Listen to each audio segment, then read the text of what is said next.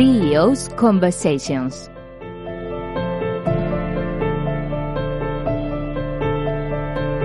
Conversaciones con los CEOs. Un programa dirigido y presentado por Luis Álvarez Satorre.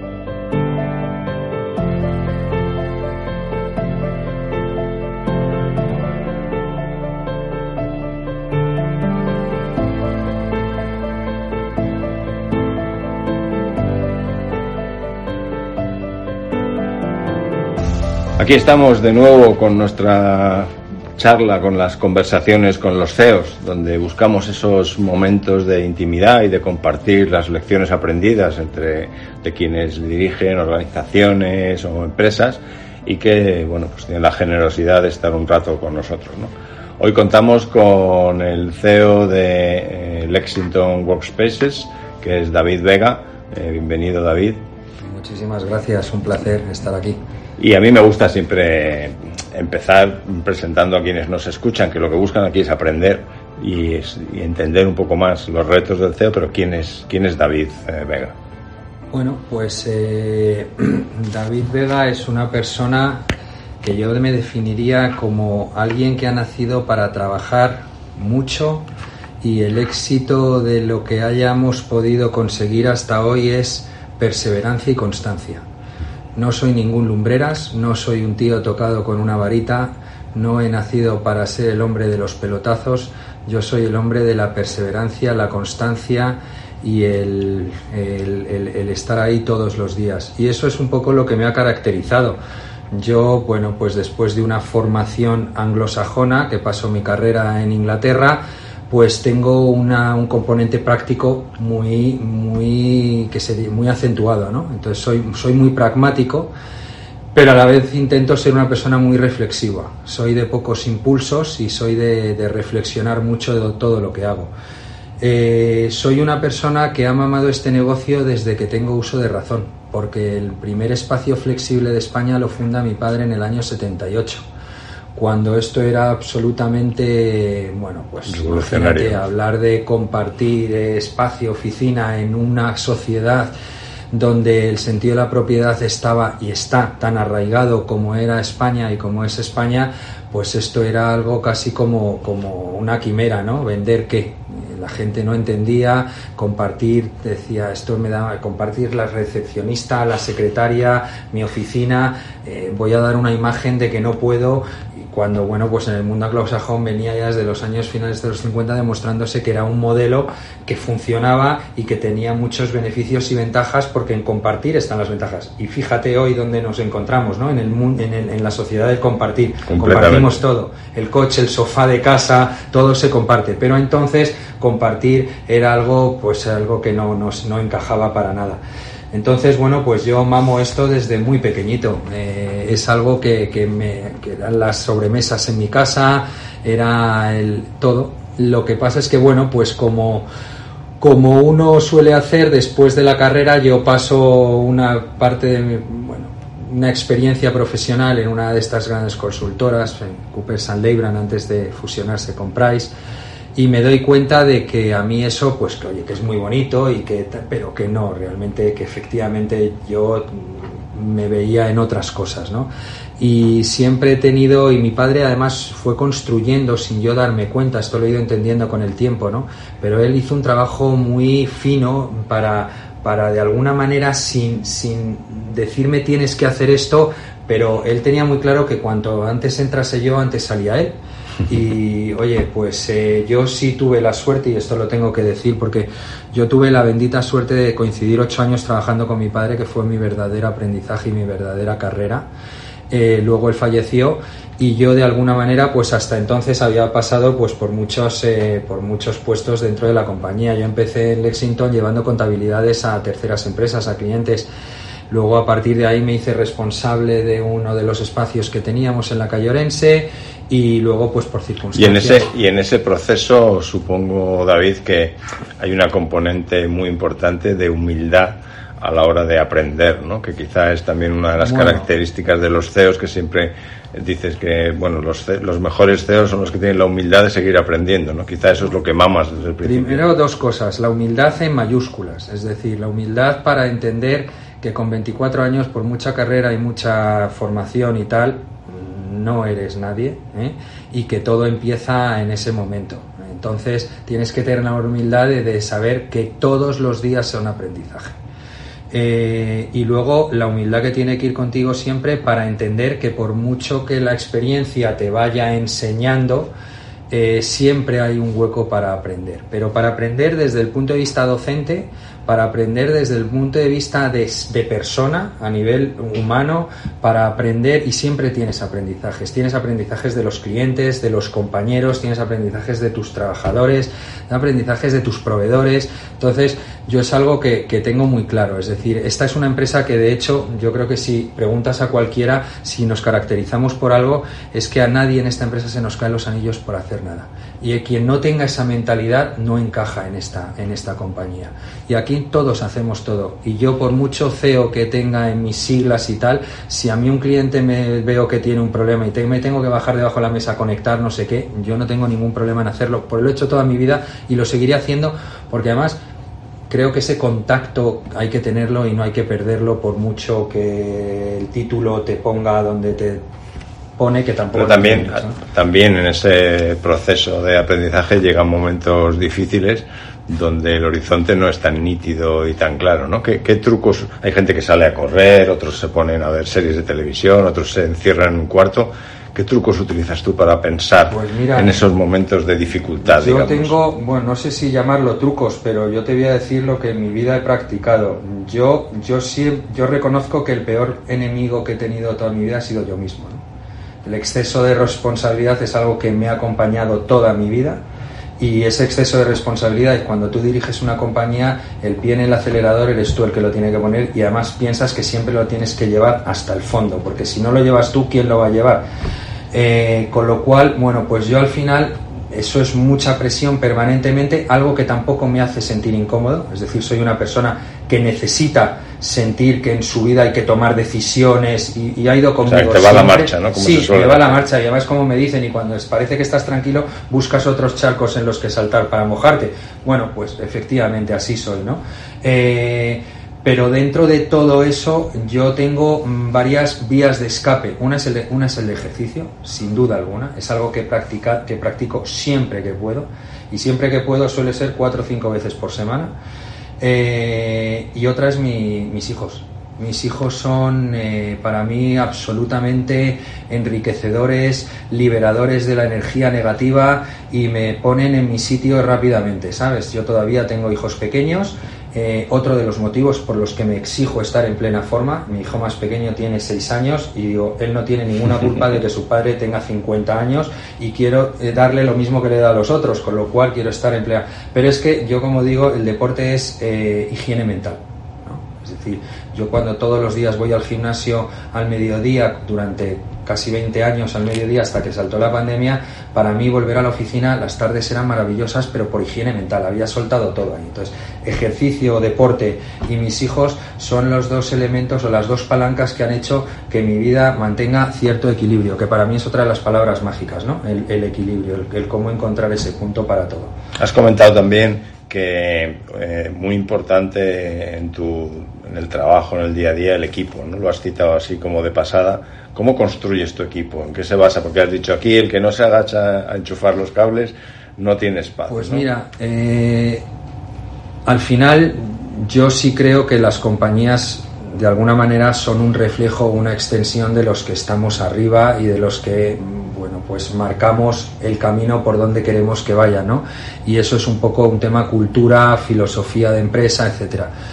Eh, para mí el equipo es fundamental pero a la vez que es fundamental también te voy a decir que ha sido el reto más difícil y más importante al que yo me he enfrentado y lo tengo clarísimo, es decir, yo tuve en mi momento, yo hace pocos años, con todo el tema este eh, de, yo me hice un máster en el IE en el 2018 porque necesitaba salir, yo digo como el, el, ratón de laboratorio que está en la rueda, ¿no? Y entonces si el día a día te come, vas a ir siempre en la rueda, no paras, no paras, no paras, y, dices, oye, ¿y ahí fuera qué está pasando? Y se están haciendo las cosas de otra manera y hay otras, eh, y, quiero, entonces, bueno, pues dije, en esa línea que hablábamos antes de siempre hay que estar aprendiendo y tal, pues yo dije máster que, te, al canto eh, y me metí en, este aprendizaje y lo primero que me hicieron fue mm, asignarme un coach, ¿no? Y yo a mi coach, que era una persona que me acompañó durante un año, le decía, le dije de, primeras, digo, yo tengo un, gran defecto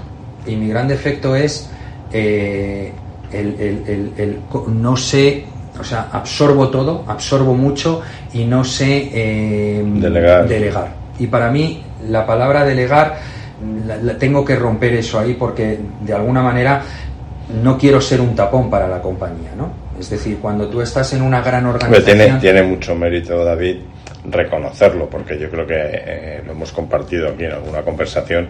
Uno de los retos de los CEOs es crear el espacio para que su equipo pueda crecer e ir, bueno, pues de alguna manera el let it go de los ingleses, ¿no? ir dejando también que ese equipo pues eso se es desarrolle. Eso es fundamental. Y, yo, eh, mi, gran, mi gran aprendizaje y, mi gran reto siempre ha sido el delegar. Eh, porque uno cree siempre que lo va a hacer mejor que los demás y te das cuenta que eso no es verdad, porque al final hay gente muy buena y cada, hay especialistas para todo y el que quiere abarcar todo aprieta, como dice el refrán, poco, ¿no? Y, pero durante toda mi vida siempre, como te decía al final, en organizaciones grandes donde está muy departamentalizado todo, tienes directores para todo, etcétera. Bueno, pero una compañía no tan grande como es Lexington, una, de una estructura muy sencilla y simplificada donde te toca hacer muchas cosas y donde hasta hace no muchos años eh, yo tenía varios gorros, ¿no? Y me ponía el gorro de marketing y luego me cambiaba y me ponía el gorro de comercial y luego y durante todos y durante muchos años esos primeros años que eso ocurría, pues te dabas cuenta de que hacías de todo, pero realmente hay gente que es mucho más buena que tú en todo eso que estás haciendo, ¿no? Y, el reto es asumir esa, eso, decir, es que yo no puedo estar aquí haciendo todo porque hay gente mucho más buena que yo, y empezar a entender que son esas personas de las que te tienes que rodear, que son las que te tienen que acompañar en el viaje y que cuanto mejor sean ellos, mejor te van a hacer a ti. Es una excelente reflexión asegurar que tienes un equipo que es, que es mejor que tú. Estamos aquí con David Vega, que es el CEO de Lexington Workspaces.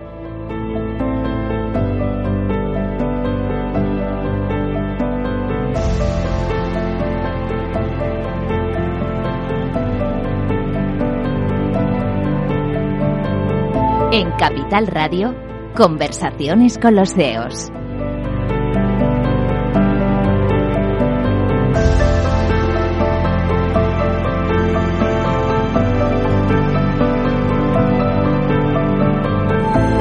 Continuamos en nuestras conversaciones con los CEOs. Hoy estamos disfrutando de la presencia de David Vega, que es el CEO de Lexington Workspaces.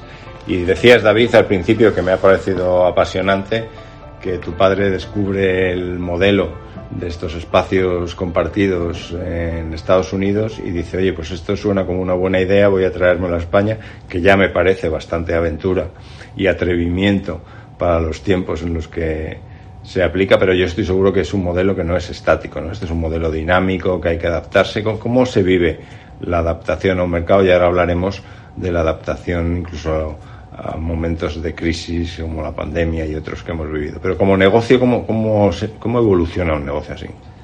Bueno, pues eh, mira, eh, es interesante porque al final muchas veces esto es como cuando los el, post-it se inventa porque están ahí los de 3M dando con un pegamento que no pega, ¿no? Y, de repente dicen, anda, hemos inventado el post-it y mira lo que es el post-it que está en, nuestra, en las vidas de todos, en las casas, en las oficinas de todo el mundo. Bueno, pues nosotros de alguna manera estamos donde estamos porque esto no se entendía. ¿Qué quiero decir? que cuando eh, nosotros a finales de principios de los 80 empezamos a vender un producto que no se entiende, pues de alguna manera nos vemos abocados necesariamente a buscar a, nuestro cliente, nuestro target en, en, en la compañía internacional, en la compañía extranjera, porque lo entiende y porque entendemos que efectivamente es un paso que tiene mucho sentido cuando alguien viene de fuera a un mercado nuevo, barreras de entrada muy bajas, barreras de salida muy bajas, no tienes que hacer inversión, no tienes que hacer ningún tipo de te pones a trabajar esto como un hotel de empresas, ¿no? Para entendernos rápidamente. Entonces, bueno, pues efectivamente empezamos a trabajar con las empresas extranjeras. ¿Qué ocurre? Bueno, pues las empresas extranjeras eh, tenían, nos condicionaban mucho en varios aspectos. Tecnológicamente demandaban lo que aquí no existía, para empezar. Entonces nosotros teníamos que ir con la boca abierta siempre intentando ser la punta de lanza esto, ¿no? de la curva del innovador. Bueno, pues pagábamos por ser innovadores, pero porque era una exigencia, es decir, para tener una tipología de cliente extranjero teníamos que tener una serie de, tecnologías que ellos tenían como algo estándar en sus países, pero aquí no.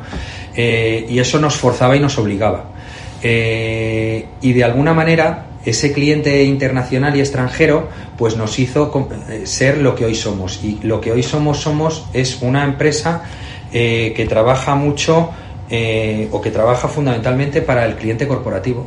Entonces nosotros dentro del concepto workspace o flex space y ahí metes el coworking, etcétera, pues nosotros no tenemos coworkers al uso ni tenemos este tipología de usuarios que son fantásticos, por supuesto que sí, pero, bueno, pero esto es lo de, claro, cada, no es cada traje vale para todo el mundo. Entonces, nosotros nos hemos especializado en el cliente corporativo, porque entendemos que el cliente corporativo tiene unas necesidades muy concretas, tiene unas demandas muy concretas y no vale el todo para todos. Entonces, bueno, pues de aquello, de aquellas situaciones, lo que somos hoy, ¿no? En este camino, reconvertirnos, ni te cuento. O sea, yo he tenido momentos de esos de trance espiritual de qué hacer y hacia dónde ir, porque, bueno, pues porque son momentos, puntos de inflexión, ¿no? Que, cada uno y yo creo que todas las personas que hemos llevado de alguna manera una organización hemos tenido en algún momento. Me ha gustado, me ha gustado eso que has dicho de aprender con los clientes, ¿no? Que muchas veces son quienes de verdad te van iluminando sobre cómo reconfigurar tu catálogo de soluciones. Así es como entiendo yo el negocio. Es decir, al final tú intentas siempre ir por delante para proponer, pero muchas veces te das cuenta que la realidad es que son ellos los que te van exigiendo y diciendo y, marcando el camino, ¿no? y ahí es donde tienes que estar. Evidentemente hay un ejercicio de querer adelantarse y anticiparse a todo eso, por supuesto, es nuestra obligación, pero no cabe duda que el cliente te está enseñando todos los días y es el faro que ilumina por dónde hay que ir, ¿no? Entonces, bueno, pues en todos estos años, evidentemente, el negocio ha ido evolucionando. Eh, durante muchos años nosotros estábamos casi solos en el mercado. Esto es un sector, durante muchos años es un sector muy atomizado de muchas microempresas. Eh, nosotros, para que te hagas una idea, durante muchos años hemos sido el segundo operador más grande de España, siendo lo pequeños que somos, después de una compañía multinacional que tiene 3.500 espacios en el mundo.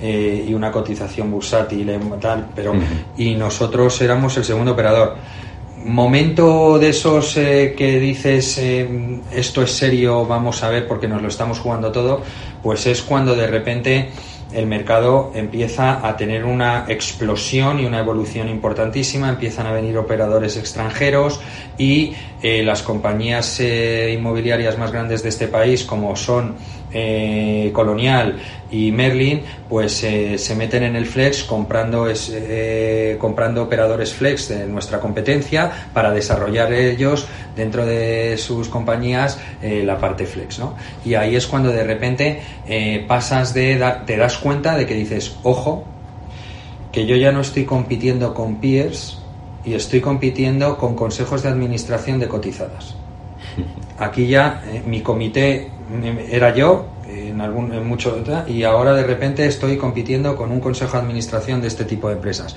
Cuidado. Y entonces ahí es donde hay que tomar decisiones. Y fíjate tampoco es tan difícil. Te das cuenta que dices mira si me quedo como estoy muero.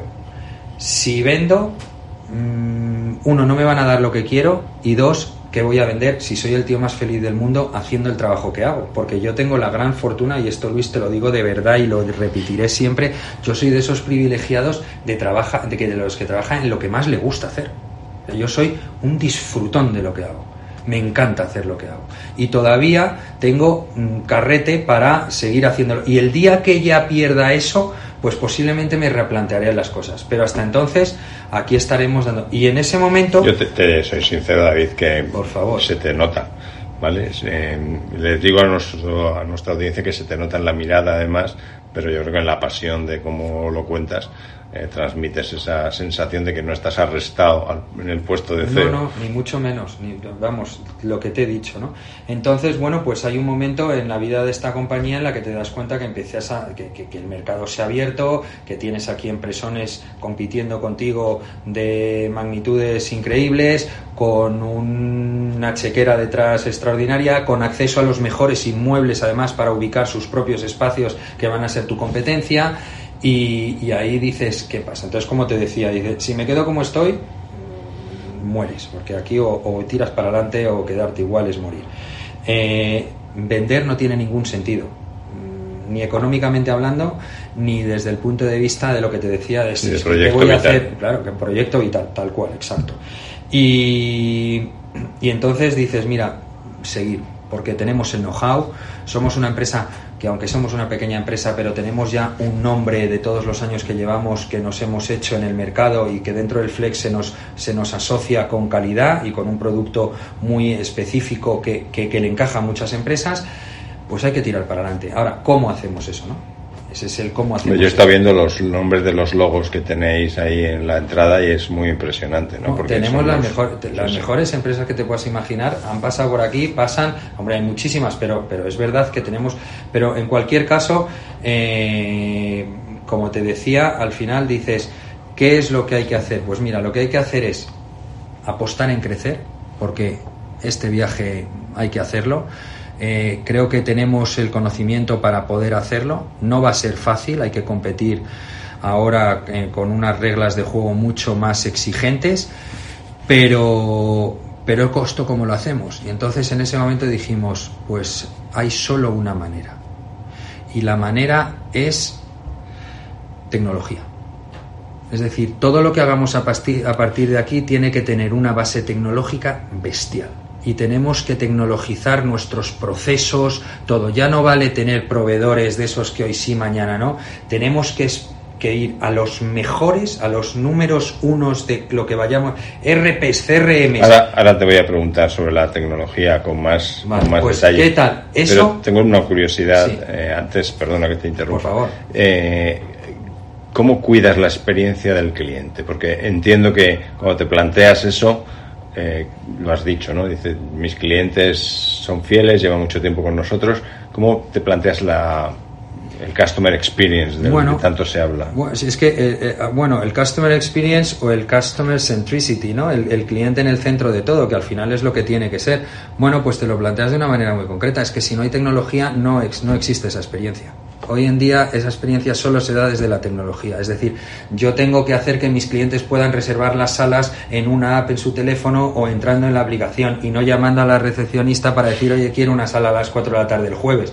Eso ya es del pasado, no tiene sentido. Entonces, toda la experiencia que le tienes que aportar al cliente viene desde la tecnología y todos los nuevos productos que nos tienen que hacer a nosotros crecer vienen desde la tecnología. O sea que sois en realidad ya digital workspaces. Bueno, Absolutamente, y además te tengo que decir, nos ha costado tela marinera, ¿eh? o sea, esto es un esto es un viaje y tú lo sabes tremendamente porque hay resistentes al cambio dentro de la organización, hay otros más pros al cambio, pero te encuentras de todo. ¿Y, y, ahí cuál es el papel del CEO?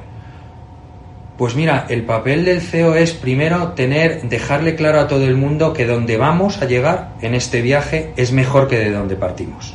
Eso es fundamental. La, todo el mundo, visión. Todo el mundo tiene que tener claro que esto es para mejor. Lo que pasa es que en, esos, en eso hay, hay reticentes, hay gente abyecta al cambio que, que, que, sufre porque lo tiene todo tan interiorizado y lo ve tan fácil que no es capaz de, de, de, darse cuenta de que esto con tecnología es mucho mejor. Pero bueno, hay que luchar con eso. Entonces, lo primero es eso, es el, el, el, el resultado, dónde vamos a acabar. ¿no?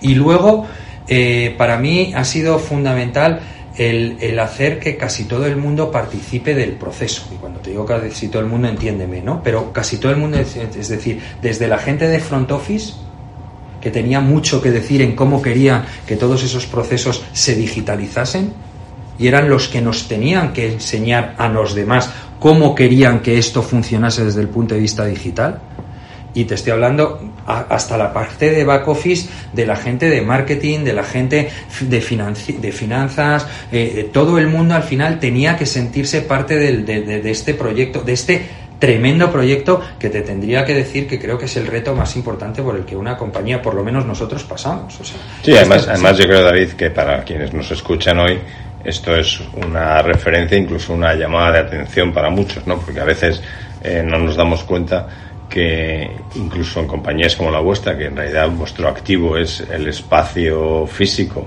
y el cómo se utiliza, la digitalización es, eh, si quieres, un paradigma de éxito, es clave para poder conseguir. Bueno, yo lo entiendo como absolutamente necesario. Es decir, no concibo ahora mismo una compañía que no pueda pensar que la digitalización tiene que ser parte intrínseca de, de su ser como empresa. Entonces, como te decía y termino rápidamente, yo en los últimos años eh, nos hemos enfrentado a dos mm, situaciones críticas. Una en el año 2012-2013 y te recuerdo que aquí había unos nubarrones de la marinera en este país. En ese, en ese momento nosotros tomamos una decisión que es reposicionar nuestro producto.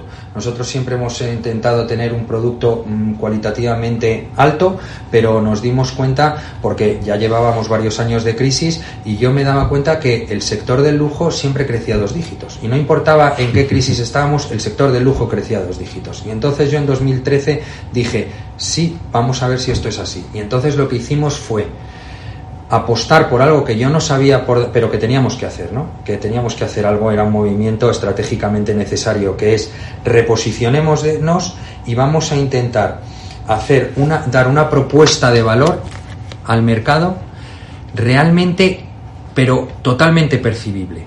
O sea, que se perciba de verdad. ¿Y esto qué significa? Pues pasamos de trabajar con proveedores estándares para trabajar con nuestros con los mejores proveedores. Contratamos un estudio de arquitectura con una visión internacional Fortune 500 para que nos hablase de tendencias fuera etcétera. Y ya empezábamos a, tener unos players que eran diferentes en todos los sentidos y, y, quién nos ejecuta y quién nos hace. Y entonces contratamos compañías pues como CBR etcétera para hacer cosas que antes hacíamos de una manera mucho más local pero que perdíamos. Y entonces pusimos un producto en el mercado que eh, con un markup en ese momento del 40% sobre lo que mejor teníamos nosotros, lo vendimos todo según lo abrimos, captando las mejores compañías a las que no hace falta decirte nombres como clientes. La verdad es que es un gran mensaje y es como reinventar un negocio para añadir valor a nuestros clientes.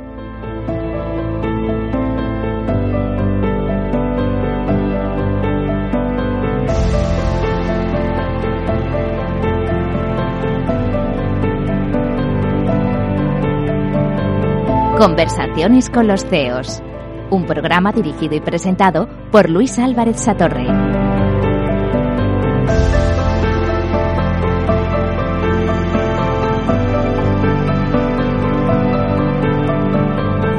Conversaciones con los CEOs. Estamos hoy con David Vega, que es el CEO de Lexington Workspaces. Eh, David, eh, comentabas hace unos segundos la, importancia de transformarse para añadir valor a los clientes y que eso te permite incluso ser una marca premium y por tanto diferenciarte de la competencia en vez de entrar en una guerra low cost que es una tentación que estoy seguro que muchas organizaciones tienen. Dentro de ese eh, paradigma de decir, oye, voy a añadir valor, has dicho que la tecnología, esa transformación digital ha sido, y lo has descrito muy bien, como una palanca de cambio y de transformación tremendo. Ahí cuando uno se transforma digitalmente, la parte de la ciberseguridad, los riesgos y tal, también lo tiene que tener en cuenta, ¿no?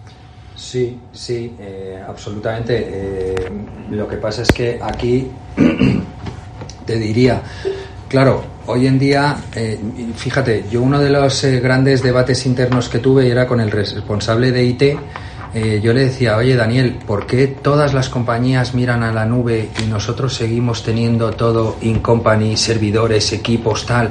Y él me decía, porque lo tengo, está todo más controlado. Pero hombre, yo si todo el mundo va en esa dirección, por algo será. Y, bueno, pues él tenía su forma de pensar, yo veía, yo no tenía una en particular porque al final de estas cosas estoy muy limitado, ¿no?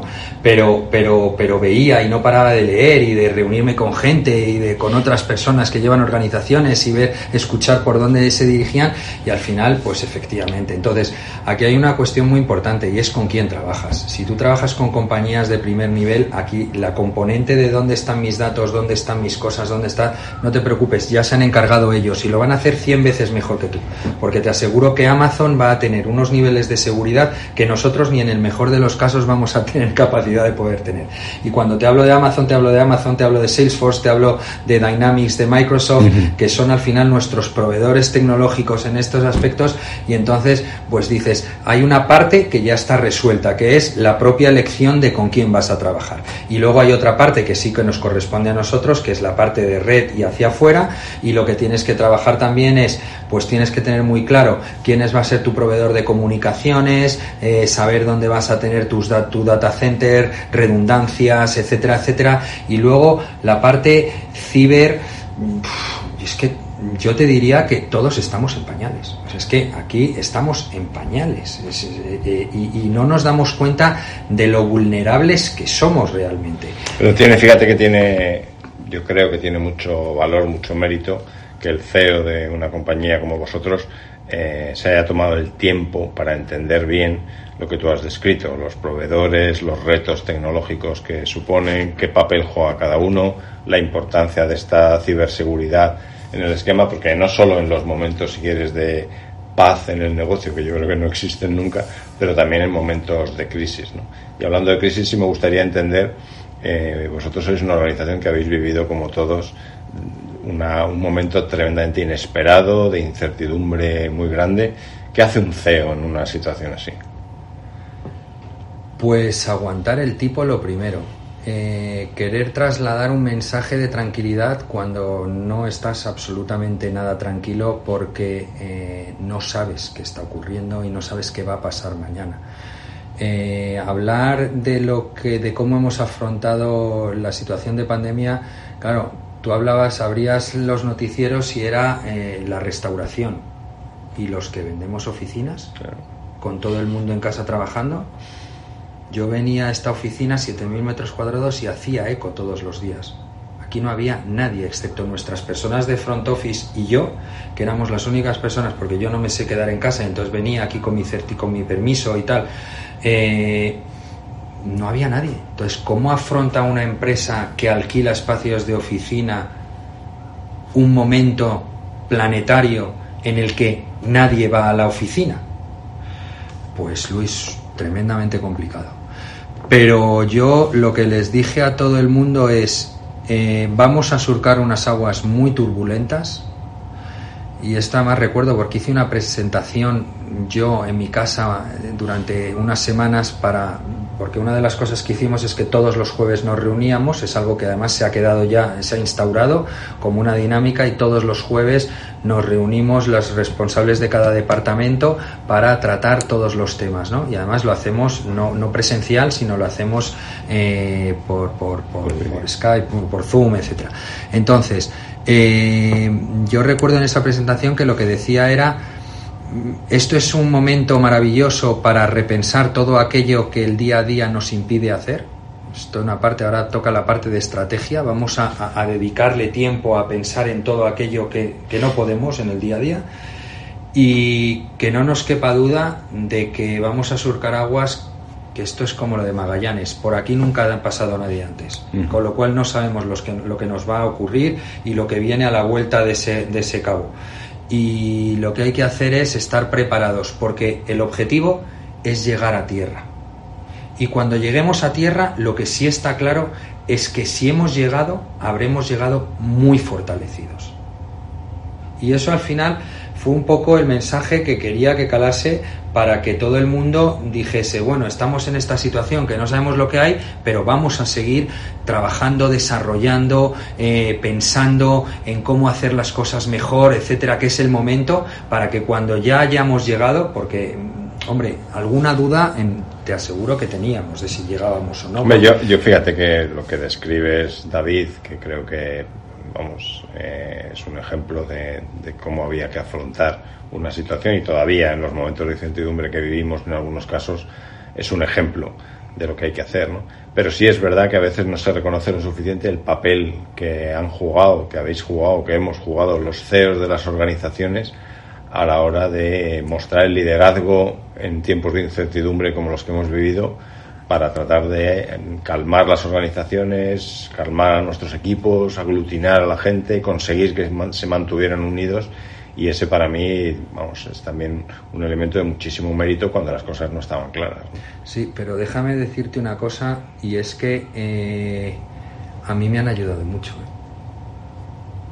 Aquí hay mucha gente que me ha ayudado mucho en eso y que gracias a ellos yo en muchos momentos he sabido mantener esa calma, que gracias a su forma de afrontar las nuevas situaciones yo me he dado cuenta de que eh, esto al final de alguna manera, quiero decir que esto no es, hablar de el, sí, pero sí, porque al final yo soy el último que toma la decisión. pero es un liderazgo compartido. Absolutamente, absolutamente y, me, encanta eh, no haber vivido lo que he vivido, porque no puedo decirlo ni mucho menos, pero sí darme cuenta de, lo que han sacado muchas personas que había en esta organización, que sabías que era gente buena, pero que no sabías que era gente excepcional. yo he tenido la suerte de liderar el equipo de, de SIA, la compañía de ciberseguridad, y desde luego el comportamiento del equipo era ejemplar, en el sentido de que a cualquier nivel de la organización todo el mundo dio un paso al frente y yo creo que hemos nos hemos descubierto individualmente y colectivamente como mejores organizaciones. Absolutamente. Déjame que tenga una pregunta sobre organización y, cómo enriquecer las organizaciones. Eh, ¿Cómo os planteáis el tema de la diversidad? ¿Vale? Yo pertenezco a EGECON, que sabes que es una organización que fomenta eh, desde también el papel de los hombres, el que las mujeres ocupen puestos ejecutivos y de consejos. Pero vosotros, ¿cómo, planteáis la diversidad? Es muy sencillo. Yo soy el único hombre con un cargo directivo, ejecutivo. El resto son mujeres. Bueno, ese es un buen mensaje para muchos de los que nos escuchan. El 90% de las, de las personas de esta compañía son mujeres. Entonces, para mí es que la inclusión no está, no está encima de la mesa como un debate, no, no lo entiendo como un debate, es, algo que lo tengo tan interiorizado que cuando es, que, evidentemente lo soy tremendamente consciente, ¿no? Pero no en esta empresa, no en Lexington en Lexington tú sales aquí y yo te presento, bueno, has conocido a la responsable de marketing, es una mujer, la responsable de administración es una mujer, la directora financiera es una mujer, la CEO, la directora de operaciones es una mujer, eh, son mujeres, las directoras de las oficinas son mujeres.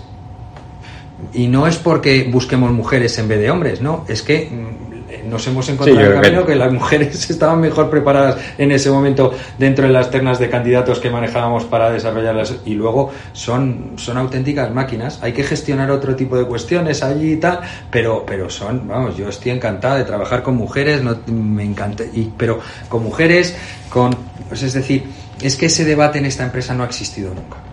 Bueno, yo creo que hay muchas compañías que todavía tienen ese debate por pendiente. Supuesto, por supuesto, por supuesto. Oye, eh, el futuro. ¿Dónde ves eh, Lexington Workspaces? ¿Cómo te planteas el futuro? Bueno, mira, yo siempre, yo creo, yo he intentado toda mi vida eh, ser una persona eh, de paso a paso, ¿vale? Y con los pies muy en la tierra. Entonces, yo el futuro de Lexington lo veo muy vinculado al futuro del sector. Y al final, eh, fíjate, en un entorno macroeconómico realmente complicado, porque estamos en un momento donde hay una tormenta perfecta, ¿eh? Eh, estamos en un momento de sector muy favorable. Y muy favorable porque, porque hay, un, hay un cambio de, modelo y hay un cambio de la forma de entender el, espacio de los de, la oficina. Es decir, ahora mismo la flexibilidad más que nunca ha adquirido una importancia y una relevancia en las organizaciones que no tenía antes de la pandemia. Después de la pandemia. yo te digo, vamos, en las conversaciones que, eh, que yo tengo, eh, la búsqueda de la flexibilidad en las compañías con muchísimo teletrabajo, con muchísimas personas que quieres que de todas maneras se vean y que tengan un punto de encuentro. Es decir, es una combinación eh, casi como los modelos de los coches híbridos, ¿no? que tienes por un lado el combustible, por otro lado la electricidad, pues aquí al final acabas teniendo las oficinas, el teletrabajo, oficinas flexibles como las vuestras. Pero lo que está claro es que ha habido una migración de muchas compañías donde se han dado cuenta de que el flex les aporta algo que han visto que con la pandemia es necesario manejar de una forma correcta que el tradicional no les aportaba hasta entonces. Y, y, entonces las oficinas Flex han adquirido, si cabe, más importancia dentro de la hoja de ruta de las compañías en las organizaciones, dentro de su huella de real estate. Es decir, y luego muchas organizaciones que dicen, oye, es que tenemos que tener un porcentaje en Flex sí o sí. Pero porque, porque aunque sigamos teniendo nuestros headquarters, eh, necesitamos darle a la gente em, acceso a, los third place, ¿no? Para, para que puedan trabajar, porque ya no consiste en tienen que venir a la oficina, ¿no?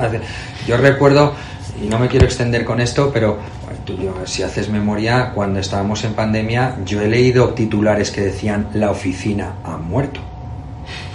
Hombre, la oficina ha muerto, me, me parecía, decía, Dios mío, esto suena, la oficina no ha muerto la oficina se ha transformado, o mejor dicho, la oficina se está transformando.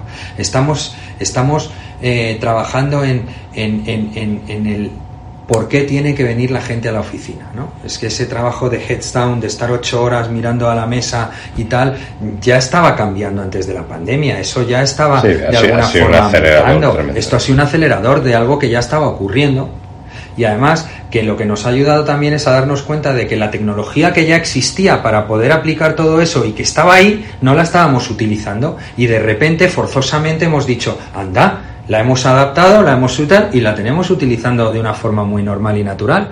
Entonces, la pandemia, bueno, pues, pues por sacar la lectura positiva, lo que ha hecho ha sido todo eso. ¿Qué es lo que ocurre en este momento? Bueno, en este momento lo que ocurre es que todavía hay muchas compañías que se están definiendo, están definiendo sus estrategias de workplace, ¿no? Es el cómo vamos a trabajar. ¿De qué manera? además, ahí yo creo que uno de los retos eh, es una cosa que comentabas y es Tú tenías antes reuniones presenciales donde era obvio que estábamos todos, de pronto ves la riqueza de las reuniones híbridas, pero gestionar reuniones híbridas lleva una manera diferente. Gestionar equipos que están presentes y equipos que están remotos, personas que vienen unos días y otros. Yo creo que todas las organizaciones, y no conozco ninguna que no esté aprendiendo del proceso, necesitan también ubicaciones donde puedan compartir. Y yo creo que todavía el compartir físicamente una presentación, una reunión, una pizarra. Es decir, la oficina va a existir siempre. Somos personas sociales. Sería, vamos, yo no puedo concebir eh, la raza humana trabajando cada uno desde su casa. Aparte de que también te digo, desde el punto de medio ambiente eh, es muy poco eficiente ese. ¿eh? Tú imagínate todo el mundo en su casa con el aire acondicionado puesto todo el día, pues dices, sí, estoy ahorrando en el commuting, pero ojo, que no estoy, que estoy generando muchísima contaminación con todo. Es decir, que todo esto, entonces al final es una forma diferente de trabajar que hay que entender que ya estábamos en ese cambio que esto ha sido un acelerador, la pandemia ha sido un acelerador y que ahora mismo estamos redefiniendo nuestra estrategia. A mí me ha, sorprendido mm, positivamente eh, el hecho de que también el tener el flex, eh, los espacios flex de los que hablabas, ayuda a mantener algo que es uno de los retos que muchas compañías tienen y es la vinculación del empleado a la compañía. Es, decir, es decir, que tú dices, hombre, pues igual ya no voy a la oficina, porque a lo mejor la oficina como tal del headquarter me pilla lejos, pero sí que hay un espacio físico que yo reconozco como mi lugar de trabajo. Claro, claro, efectivamente. Y ese no tiene por qué ser la oficina central, pero la oficina central también seguirá existiendo, porque tiene todo el sentido del mundo. Porque al final, mira, yo cuando hablábamos al principio, el mayor aprendizaje que una persona tiene en su vida profesional, ¿cómo la tiene? Empapándose de los que tiene al lado. Si tú pierdes eso, estás perdiendo un montón de aprendizaje en el camino. Entonces, ya solo por eso no tendría sentido. Pero es que luego, además, ¿cuántas veces hemos sacado maravillosas ideas de esas reuniones en el pasillo con la taza de café, eh, espontáneas, de que dices, era eso, ¿eh? y te vas y la desarrollas y era eso. Entonces, todo eso no se puede perder. Lo que pasa es que ahora lo que tenemos que entender es que las oficinas se han transformado y que a los trabajadores y a los empleados hay que darles un buen motivo para que vengan a la oficina, porque ya se han dado cuenta que para eso suyo, ese trabajo cotidiano y tal, lo pueden hacer en casa perfectamente. Entonces, para eso no hace falta venir a la oficina. Tienes que decirle, a la oficina hay que venir para algo más. Y ese para algo más es para relacionarte, para, para, generar esas sinergias de, 2 más 2 son 5, eh, para aprender, para generar el espíritu de empresa y la cultura de empresa. ¿Cómo creas tú una cultura de empresa donde todo el mundo está desperdigado cada uno en su casa? Es complicado, eso Sí, yo, yo, fíjate, David, que has, eh, nos has iluminado sobre un montón de cosas eh, en esta sesión, ¿no? O sea, empezabas hablando de eh, la relación con tu padre para ir ocupando poco a poco ese espacio y descubrir cómo, cuál es el rol, el papel del CEO en una organización. Has hablado mucho de la necesidad de la reinvención, de seguir pensando como una compañía eh, trasciende. Me ha gustado, yo creo que a quienes nos escuchan les habrá llamado la atención cuando hablabas de descubrir cuál es el valor y crear e identificar ese valor para tus clientes que te permita ser una marca premium y no un low cost que al final donde los márgenes sufren y sufren tus empleados y tus propios clientes. El papel de la tecnología, dice, bueno, la manera también de hacer esto es aplicar la digitalización en su máxima expresión para hacer la vida más fácil, que la experiencia de nuestros clientes mejore y que el modelo de negocio como tal, que aunque ha sufrido gravemente, desde luego, en los momentos de pandemia, la resiliencia como organización, que yo creo que es un ejemplo en todas las compañías, o en la mayor parte de las compañías, pero que también ha sido una, muchas noches sin dormir de, pues de los CEOs y posiblemente de muchos de sus equipos, pues han ido descubriendo un poco el, cuáles eran esas fortalezas de las compañías. ¿no? Nos has contado también la importancia del equipo, tanto de la confianza como de la interacción del equipo y la propia transformación del equipo. Hablabas de la relevancia de la diversidad, que creo que la tenéis resuelta en ese sentido. A lo mejor tienes que replantearte la diversidad al revés. Sí, efectivamente. y ahora esto que contabas, eh, yo creo que respecto al futuro, bueno, pues esa visión de que hay una forma nueva de trabajar en todas las organizaciones creo que es muy muy relevante. Yo te voy a hacer una última pregunta, te voy a dar una última oportunidad. Nos escucha mucha gente, como se llama esto, conversaciones con los CEOs. Bueno, pues hay gente que aspira a ser CEO, gente que tiene la curiosidad, dice, bueno, esto de los CEOs y tal. ¿Qué consejo le darías a la gente que está pues iniciando su carrera profesional o replanteándose su carrera profesional? Yo soy de dar pocos consejos ¿vale? No me gusta dar consejos en general en mi vida a nadie porque cada uno seguro que lo va a decidir mejor que yo mismo. Pero yo voy a hablar desde mi experiencia, ¿no? Em, esto de ser CEO es como lo de ser médico, ¿no? Es algo vocacional. Es decir, si tienes que verte forzado porque las circunstancias o porque tal, no seas CEO. CEO es vivir por y para lo que vas a hacer. CEO es tener un hijo más yo tengo mis tres hijos y el cuarto. Y esto es ser un CEO. CEO es saber que eh, al final vas a estar permanentemente, constantemente vinculado ¿eh? a la compañía, que los descansos no existen, son los que tú mentalmente seas capaz de poner ahí unas ciertas eh, barreras y tal, pero que no existen. Y si te sientes cómodo con eso, entonces posiblemente puedas ser un CEO.